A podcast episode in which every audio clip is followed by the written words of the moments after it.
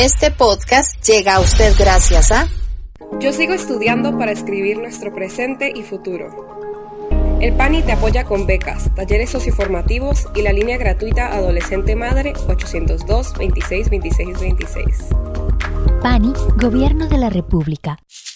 Por la mañana, por la tarde o por la noche, nos gusta disfrutar de un buen café. Café Gourmet El Guardián. Sabor y aroma de Costa Rica en la mesa de todo el mundo. Llenate de energía y disfruta su tueste al mejor precio cultivado en las montañas de Monteverde y procesado con los más altos estándares de calidad. Para paladares exigentes, Café Gourmet El Guardián. Cuidamos el buen gusto del café en sus presentaciones de tueste claro, medio y oscuro. Para más detalles ingresa a la página de Facebook elguardián.cr. ¿Cuál realidad deseamos? está en nuestras manos. Vaciemos las aguas jabonosas al alcantarillado sanitario o al tanque séptico. Conectemos la salida del agua de lluvia al sistema pluvial y no al alcantarillado sanitario o al tanque séptico. Los residuos de alimentos coloquémoslos en el basurero como desechos sólidos. Limpiemos la grasa de los sartenes y ollas. Estas acciones nos ayudarán a mantener el medio ambiente que queremos. Usted decide. El agua es vida. Cuidémosla.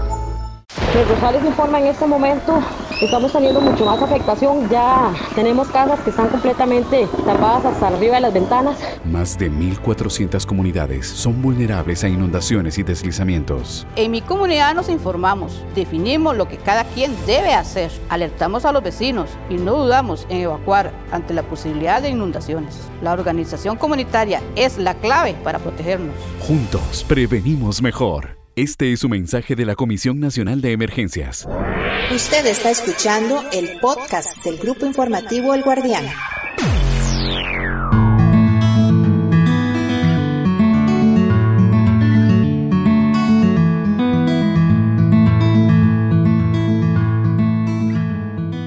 Hola, ¿qué tal? ¿Cómo están? Bueno, yo aquí gozándola con Café El Guardián. Tueste claro. ¡Oh, qué cosa más deliciosa! Ya les había contado que yo hago ayuno intermitente, no lo hago por dieta, sino lo hago para limpiar mi organismo.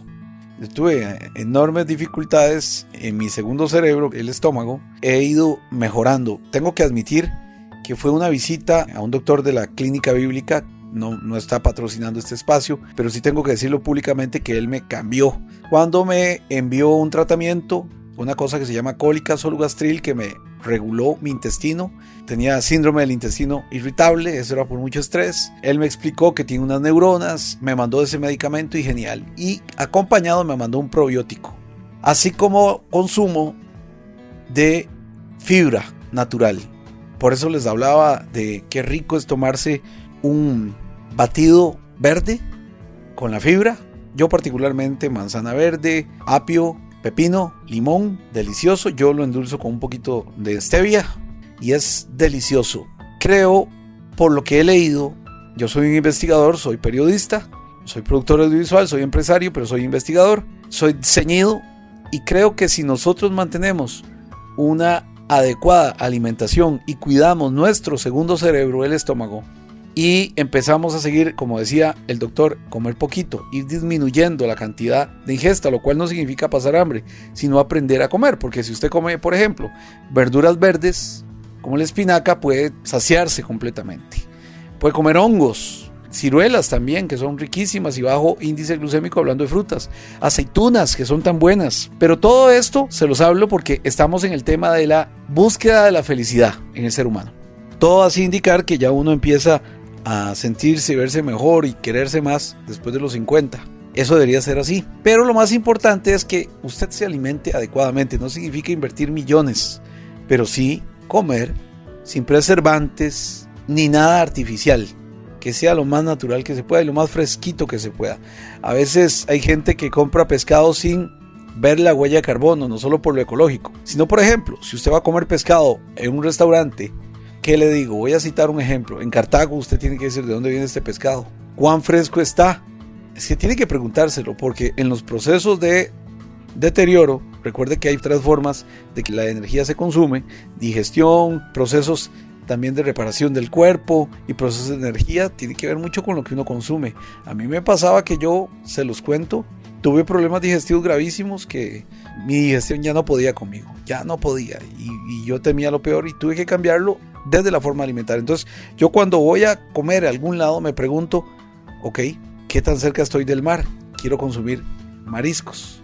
Y en un país tan pequeño como estos, pues sí, podría ser, pero hay que preguntárselo. Entonces, mejor consumir productos locales, que uno sepa que son de allí, que no han tenido ni una huella de carbono, pero también han tenido un recorrido agradable. Y es que la búsqueda de la felicidad es cuando el ser humano se va construyendo, va haciendo de sí la mejor versión. Y por supuesto que hay datos que comprueban que los ticos podemos vivir más de 100 años. Se los pedimos a los amigos del Tribunal Supremo de Elecciones y ellos en una consulta que hicieron gracias a Cedric Solano y a Yanina, doña Carolina Phillips, secretaria general del Registro Civil del Tribunal Supremo de Elecciones, nos mandó estos datos, datos que usted puede complementar en el guardián.cr. ¿Y usted sabe cuántas personas mayores a los 100 años están inscritos en el padrón electoral? Bueno, según este dato, en Costa Rica hay 832 personas mayores a 100 años. De esas, 566 son mujeres y 266 son hombres. Es más, viven más las mujeres que los hombres, ¿verdad? Y si quiere saber más detalles, ingrese al guardián.cr y hay una nota para que conozca la longevidad y en dónde es que más hay costarricenses mayores a los 100 años. Ese dato le va a interesar muchísimo porque en realidad es interesante. Cuando lo vean, va a decir, no, pero es en las zonas azules. Bueno, yo le pido que se meta al guardián, se tome la tacita de café del guardián, todo esté claro, medio y oscuro, e investigue para que usted lo sepa. Seguimos en esta charla que tenemos, en esta conversación que tenemos, en la segunda parte, porque lo que queremos es seguir hablando de verdad de datos y elementos que nos permitan, por supuesto, llegar a conocimiento. Ya habíamos hablado que ya les habíamos dado los cinco tips, pero los vamos a repasar para frenar el envejecimiento, que son no levantarse rápidamente, bruscamente, estar tranquilo, no comer si no se tiene hambre, baños de sol, muy importantes, cuidándose con bloqueador solar y todo, el ejercicio o movimiento moderado y también jugo de vegetales. Si usted hace eso, son tipsitos que pueden ayudarle a frenar el envejecimiento prematuro. Sí, estaba viendo un detalle muy interesante, muy vacilón, que es cómo los atletas de élite se envejecen. Y usted ve los futbolistas todos arrugados y todos eh, maltratados prácticamente por el sol, porque el sol los ha maltratado pero tremendamente. Así que hay que cuidarse con el sol, hay que tener cuidado, hay que amarlo, pero también cuidarse y sobre todo procesos de estrés donde te vayas a ver afectado severamente. La segunda parte con la conversación Daniel Valerio Aguilar, coordinador de la clínica de memoria del Hospital Blanco Cervantes, nos lleva a nuevamente reconocer no solo los factores de envejecimiento que ya les habíamos dicho que son nueve, sino también las formas en que podemos, además de estos tips, tener una vejez linda, bonita, y convertirla parte de nuestra vida. Así que vamos con el doctor Daniel Valerio Aguilar. Aquí lo tiene. Esto es La gente quiere saber. Popularmente cuando lo ven gordo a uno le dicen, mira, te ves más viejo. Cuando uno baja de peso le dicen, uña, te ves más joven. ¿Eso, eh, eh, ¿Eso es correcto o es un mito, doctor? No, e-, es cierto. La obesidad no solamente afecta a la persona físicamente, sino que las células de grasa producen sustancias inflamatorias. Estas sustancias inflamatorias viajan por todo el cuerpo y producen efectos a distancia en el cerebro, en el corazón, en las arterias, en los pulmones, en los riñones, en el músculo, en el hueso. Entonces, este, estar obeso no es solamente la apariencia física y se ha relacionado mucho con, con enfermedad del corazón y con aterosclerosis, pero no, la obesidad afecta prácticamente todos los órganos del cuerpo porque las células de grasa liberan esas sustancias que se llaman mediadores inflamatorios, algunas se pueden medir fácilmente, otras están en proceso de eh, estandarización de los métodos de laboratorio para poderlos medir más fácilmente y lograr establecer la severidad de este estado inflamatorio. Inflamación no es sinónimo de infección, ¿verdad? Siempre que hay infección hay inflamación, pero no siempre que hay inflamación hay infección. Enfermedades que producen inflamación sin infección, por ejemplo, son la obesidad, el tabaquismo, la diabetes, la hipertensión, tumores, enfermedades autoinmunes, todas esas cosas son enfermedades inflamatorias no infecciosas. Wow, ¿el consumo de alcohol, doctor? Para el consumo de alcohol tenemos un problema. Hay muchos estudios que dicen que cantidades moderadas y reguladas de alcohol cuando no se acompañan de otros problemas nutricionales, a veces hasta sirven para ciertas cosas. Procesos de oxidación, por ejemplo, como el vino, dice uno, tomar correcto, De, antioxidación. Sin embargo, digamos, en Costa Rica tenemos el problema de eh, el estilo, ¿verdad? De, de, tomar y la cantidad de alcohol, ¿verdad? Entonces los costarricenses suelen tomar mucho licor en poco tiempo sin que se acompañe de una buena nutrición. Entonces es la combinación más letal para afectar el hígado. Doctor, yo hago ejercicio bastante y de vez en cuando me tomo una copita de vino tinto. Porque no hay ningún problema. había leído de que eso me va a ayudar con los antioxidantes, que eso es uno de los problemas más importantes en el envejecimiento de los órganos. Moderadamente se puede, ¿verdad? Sí, dos copas los hombres, una copa las mujeres el vino tiene una sustancia que se llama resveratrol, no solamente está en el vino, es verdad, está en muchos otros frutos como la uva y este esa sustancia, el resveratrol activa ciertas partes del ADN que tienen que ver con los mecanismos de defensa contra las sustancias oxidativas. Ese es el mecanismo de acción del resveratrol. Inclusive se comercializa pero no es para que la gente salga a, comprar el resveratrol, porque también queremos que en esta conversación quede claro que el profesional encargado de vigilar el envejecimiento de las personas es el geriatra gerontólogo. Es el que tiene el conocimiento para guiarlo por el envejecimiento saludable. Sí, doctor, porque a veces uno lo dice, mira, voy para donde el geriatra y a, esta parte hoy, pero quiero, quiero abordar esto, no quedarme con la pregunta en la boca. Comer menos y mejor, doctor. Porque he leído, y corríjame si me equivoco, que la fermentación podría ser una de las causas también que daña el organismo. Y que entonces uno tiene que empezar a comer más verde y menos, doctor. Es correcto que conforme vaya avanzando uno tiene que acostumbrarse a comer mejor, pero menos. Correcto, yo aquí en el hospital tenemos un dicho que dice no vemos ningún gordito de 100 años, ¿verdad? Todos los que llegan a 100 años generalmente son personas con un peso apropiado. La explicación es la siguiente. El cuerpo humano, y no solo el cuerpo humano, sino desde una bacteria, un elefante, una ballena, un ratón, una mariposa, todos esos seres vivos tenemos un mecanismo de determinar la cantidad de energía del sistema. Si el sistema detecta que la cantidad de energía o alimentos que recibimos es suficiente, no excesiva, activa una serie de mecanismos que se llaman de conservación y de reparación. Todos tenemos esos sistemas, todos los seres vivos. Si nosotros consumimos un exceso de calorías, es decir, el sistema detecta que hay abundancia de energía, esos sistemas se inactivan o se apagan.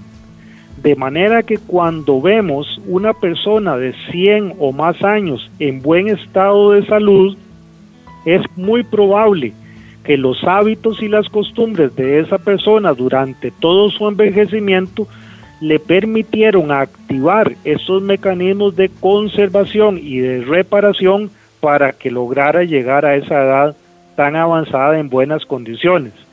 Hay algunos libros en los cuales este, estos mecanismos aparecen como mecanismos de regeneración o de rejuvenecimiento, por si alguien lo busca o lo encuentra de esa manera. No me diga porque yo lo voy a ir a buscar. En realidad, esa es la fuente que buscó eh, hasta los españoles, la fuente de la eterna juventud parece que ya Por lo menos hay algunos volados, doctor. Ya esto se sabe desde hace muchos años, ¿verdad? Desde hace muchos años. De hecho, Aristóteles decía, tu comida, tu salud, tu comida, tu enfermedad. ¿verdad? Entonces, come mucho y vive poco. Los españoles también tienen un, un refrán que dice, poco plato, mucho zapato, y, ¿verdad? Para caminar más. Exactamente. Doctor, eh, y es que vivimos en una sociedad, y aprovecho que estoy hablando con el doctor Daniel Valerio Aguilar, él es el coordinador de la Clínica de Memoria del Hospital Blanco Cervantes, esta institución importantísima para el país, porque van a ir tomando más relevancia. los índices de envejecimiento aumentarán al 2050, habrá... Bueno, ya lo hemos hablado en nuestro anterior podcast, pero es, yo creo que incluso si alguien quiere estudiar medicina de geriatría debería ser el norte. Porque aquí también vamos a este asunto. Hemos oído en los últimos días que la Organización Mundial de la Salud estaba hablando, y doctor, corríjame si me equivoco, de calificar la, la vejez como una enfermedad. ¿Por qué debería ser la vejez una enfermedad? Yo no estoy de acuerdo con eso, jamás, jamás. Pero le, tengo una pista de por dónde viene el asunto. Resulta que los institutos que financian eh, investigaciones como por ejemplo para probar una vacuna ahora con el COVID o para probar un medicamento, para probar una intervención, tienen que eh, tener una autorización o un sustrato de, qué es lo que se está haciendo. Por ejemplo, eh, la diabetes es una enfermedad perfectamente bien reconocida, de manera que si yo quiero probar una planta para tratamiento de la diabetes, los criterios diagnósticos de diabetes existen, cuáles son los valores, cómo controlarlo, etc. Entonces a alguien se le ha venido ocurriendo este asunto de intervenir el proceso de envejecimiento. Entonces yo creo que la Organización Mundial de la Salud, con un poco de buena intención, pero con, con una mala estrategia, se le ocurre promover que el envejecimiento sea declarado una enfermedad con el objetivo de que esos institutos de financiamiento para investigaciones puedan financiar intervenciones en el proceso de envejecimiento. En mi opinión, lo correcto hubiera sido declarar o insistir en el envejecimiento acelerado como una enfermedad no en el envejecimiento como un todo, sino en envejecimiento acelerado. Entonces el envejecimiento acelerado se caracteriza por esto, aquello y lo demás allá, y vamos a permitir las intervenciones para desacelerar el envejecimiento o resincronizarlo con la edad cronológica. Ese era el camino que, que me parece a mí era el correcto. Pero este sí, muchos hemos protestado muchos hemos protestado aquí en Costa Rica eh, el Consejo Universitario de la Universidad de Costa Rica se declaró en contra el posgrado de geriatría y gerontología también nos declaramos en contra y sí es un error. Envejecimiento como enfermedad no envejecimiento acelerado ahí sí y permitiría el mismo objetivo que espero yo sea el que haya tenido la OMS eh, al, promover esta declaración. Usted está escuchando el podcast del Grupo Informativo El Guardián. Yo sigo estudiando para escribir nuestro presente y futuro. El PANI te apoya con becas, talleres socioformativos y la línea gratuita Adolescente Madre 802 26 26 26. PANI, Gobierno de la República. Por la mañana por la tarde o por la noche, nos gusta disfrutar de un buen café. Café Gourmet El Guardián. Sabor y aroma de Costa Rica en la mesa de todo el mundo. Llenate de energía y disfruta su tueste al mejor precio. Cultivado en las montañas de Monteverde y procesado con los más altos estándares de calidad. Para paladares exigentes, Café Gourmet El Guardián. Cuidamos el buen gusto del café en sus presentaciones de esté claro, medio y oscuro. Para más detalles ingresa a la página de Facebook elguardian.cr. ¿Cuál realidad deseamos? Está en nuestras manos. Vaciemos las aguas jabonosas al alcantarillado sanitario o al tanque séptico. Conectemos la salida del agua de lluvia al sistema pluvial y no al alcantarillado sanitario o al tanque séptico. Los residuos de alimentos, coloquémoslos en el basurero como desechos sólidos. Limpiemos la grasa de los sartenes y ollas. Estas acciones nos ayudarán a mantener el medio ambiente que queremos. Usted decide. El agua es vida. Cuidémosla. Pues Rosales informa en este momento estamos teniendo mucho más afectación. Ya tenemos casas que están completamente tapadas hasta arriba de las ventanas. Más de 1.400 comunidades son vulnerables a inundaciones y deslizamientos. En mi comunidad nos informamos, definimos lo que cada quien debe hacer, alertamos a los vecinos y no dudamos en evacuar ante la posibilidad de inundaciones. La organización comunitaria es la clave para protegernos. Juntos prevenimos mejor. Este es su mensaje de la Comisión Nacional de Emergencias. Esto es La gente quiere saber. Doctor Daniel Valerio Aguilar, coordinador de la Clínica de Memoria. Comentario final, doctor. Nosotros tenemos la maldición del éxito de los países en vías de desarrollo. ¿Por qué? Porque, bueno, usted y yo nacimos en una Costa Rica que venía saliendo de una pobreza extrema, sufrimos cambios políticos que permitieron dejar atrás los niños desdentados y los pies descalzos para convertirnos en una sociedad donde la diabetes, la obesidad, el cáncer, inclusive por consumo, esa es mi, cosecha, doctor, eh, excesivo de azúcar. Y ahora estamos en una sociedad de abundancia, donde uno ve que poca gente pasa hambre en el mundo. Doctor, ¿cuál es el mejor camino para el envejecimiento, doctor? Primero, debe rechazarlo uno porque yo entré en crisis a los 50, doctor. Yo empecé a sentirme así como, uy, ya estoy viejo, uy, que tirada, uy, que aquí. Y me dio miedo. Y la sociedad misma te, quiere desechar, te quiere desechar. Sin embargo, yo me rehuso a sentirme em, objeto de desecho. Eh, veo múltiples ejemplos de gente en la vejez muy bien y activos y mentalmente aprendiendo idiomas y mejorándose. ¿Cuál sería ese comentario, doctor? Por favor. Bueno, dice la OMS que la primera acción que tenemos que hacer es cambiar nuestra forma de pensar y de actuar con relación al envejecimiento.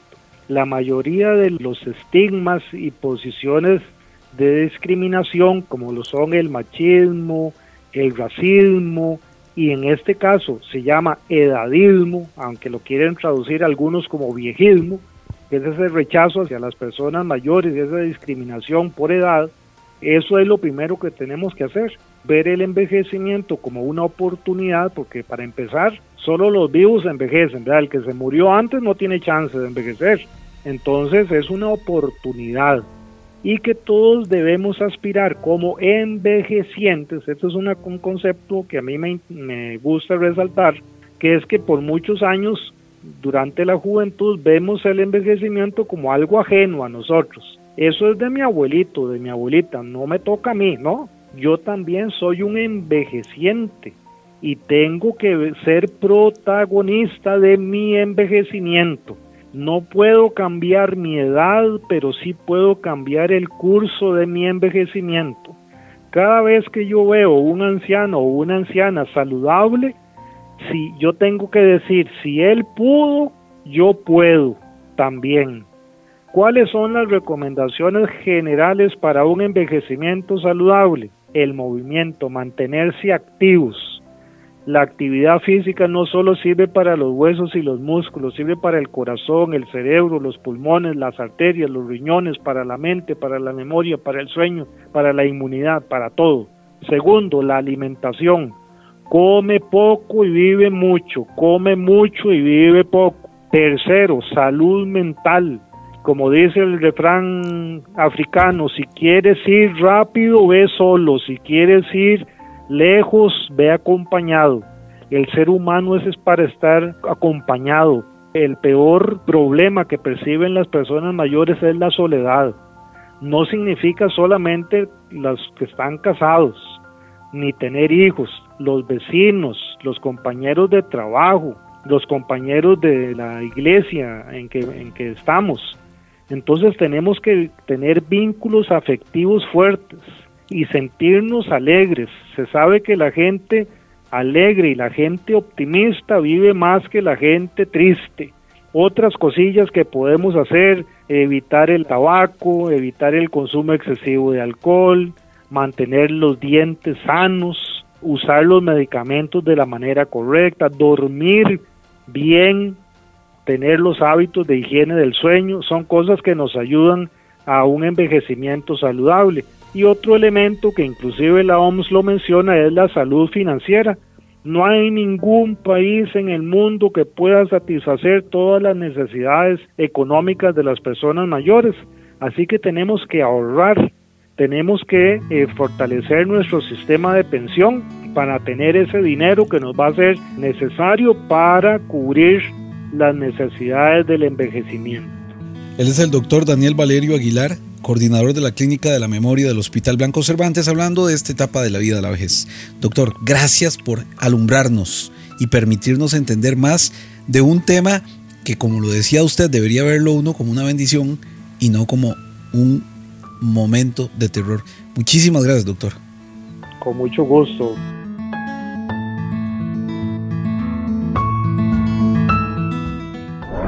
Usted está escuchando el podcast del grupo informativo El Guardián.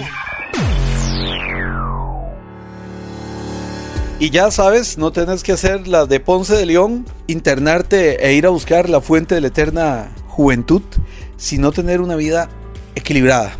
Nuestros próximos capítulos nos obligan a replantearnos la búsqueda de las personas longevas. Ya les dije, les voy a repetir el dato para que usted lo tenga a mano. Ya les dije, este es un comienzo de la gente que como yo ha querido entender más de la etapa. Yo tengo 50 años y a los 50 años les digo que me siento maravilloso, estupendo, pero hay que averiguar un poco más. Además, debido a que ya vencimos a la hambruna, a la guerra y a la peste, ahora hay que vencer a la muerte. Y ya saben que la esperanza de vida cada vez es mayor.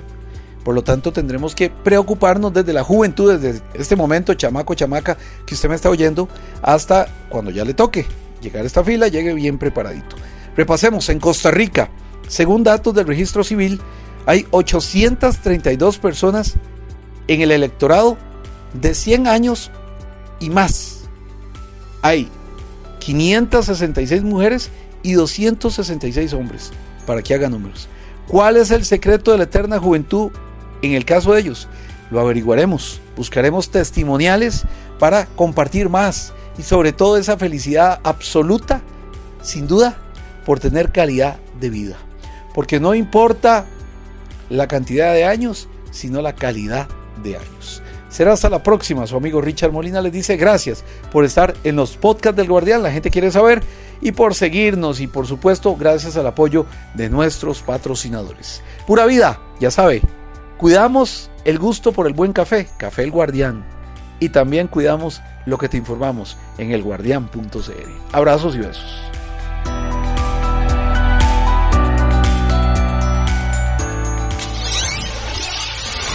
Este podcast llega a usted gracias a... Yo sigo estudiando para escribir nuestro presente y futuro.